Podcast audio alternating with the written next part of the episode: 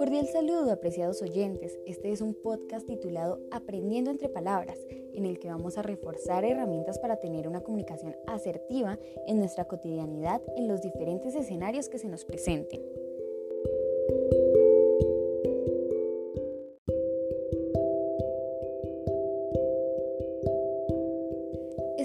Será sobre cómo charlar, cómo hablar, cómo dialogar asertivamente muy frecuentemente creemos que hablamos de la manera adecuada cuando en realidad no nos sabemos comunicar. La comunicación asertiva será nuestro tema en estos tiempos donde hay tantas discusiones por distintas ideas y posturas políticas, como se refleja en las redes sociales. Además, la comunicación asertiva en la familia como método de prevención de violencia intrafamiliar.